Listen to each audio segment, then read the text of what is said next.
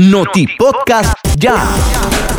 El gobierno de Nicaragua, a través del Ministerio de Salud, ha aprobado el uso de la vacuna rusa Sputnik 5 para hacer frente a la pandemia del COVID-19. La vacuna rusa ha sido registrada en Nicaragua bajo la autorización para uso de emergencia. El Fondo Directo de Inversiones de Rusia ha resaltado la importancia de la autorización de la vacuna con la cual son ya países como Rusia, Bielorrusia, Argentina, Bolivia, Serbia, Argelia, Palestina, Venezuela, Paraguay, Turkmenistán, Hungría, Emiratos Árabes Unidos, Irán, República de Guinea, Túnez, Armenia, México y Nicaragua los países que han aprobado y certificado su uso. La eficacia de la vacuna rusa es del 91.6%, lo cual servirá como una poderosa herramienta para la salud de todas las familias nicaragüenses ante la pandemia de la COVID-19. Nicaragua avanza en sus negociaciones con Rusia para el suministro de la misma.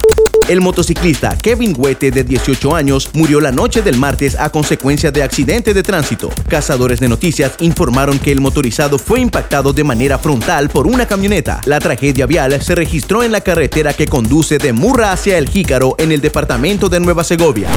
Otro fallecido por accidente de tránsito fue el motorizado Eliezer Silva, quien la noche del martes fue impactado por un microbús. El fatídico accidente ocurrió cerca de la panadería Chic en el reparto René Chic de Managua testigos dijeron que el motociclista irrespetó una señal de alto y fue impactado mortalmente por el microbús que lo catapultó contra el pavimento.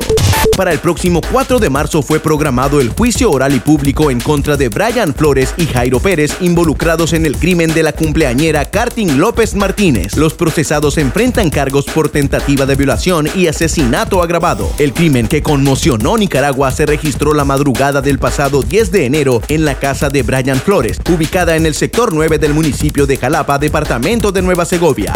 La Policía Nacional capturó a los sujetos Oscar Sánchez Alvarado de 38 años y su hijo Oscar Sánchez Hernández de 22, circulados por el delito de homicidio. Los detenidos el pasado domingo le quitaron la vida a filazos a doña Justina García de 45 años en Bocana de Paiguas. El móvil del crimen fue robo. Padre e hijo fueron capturados en el barrio Walter Calderón de Río Blanco, Matagalpa. Un joven de apellidos García Méndez de 21 años se quitó la vida tomando herbicida. El suicidio ocurrió en la comunidad Wilinki número 1, jurisdicción de Bluefields, Caribe Sur. Cazadores de noticias dijeron que la mujer de García Méndez le dijo que ya no quería nada con él, situación que lo empujó a privarse de la existencia. Noti Podcast ya.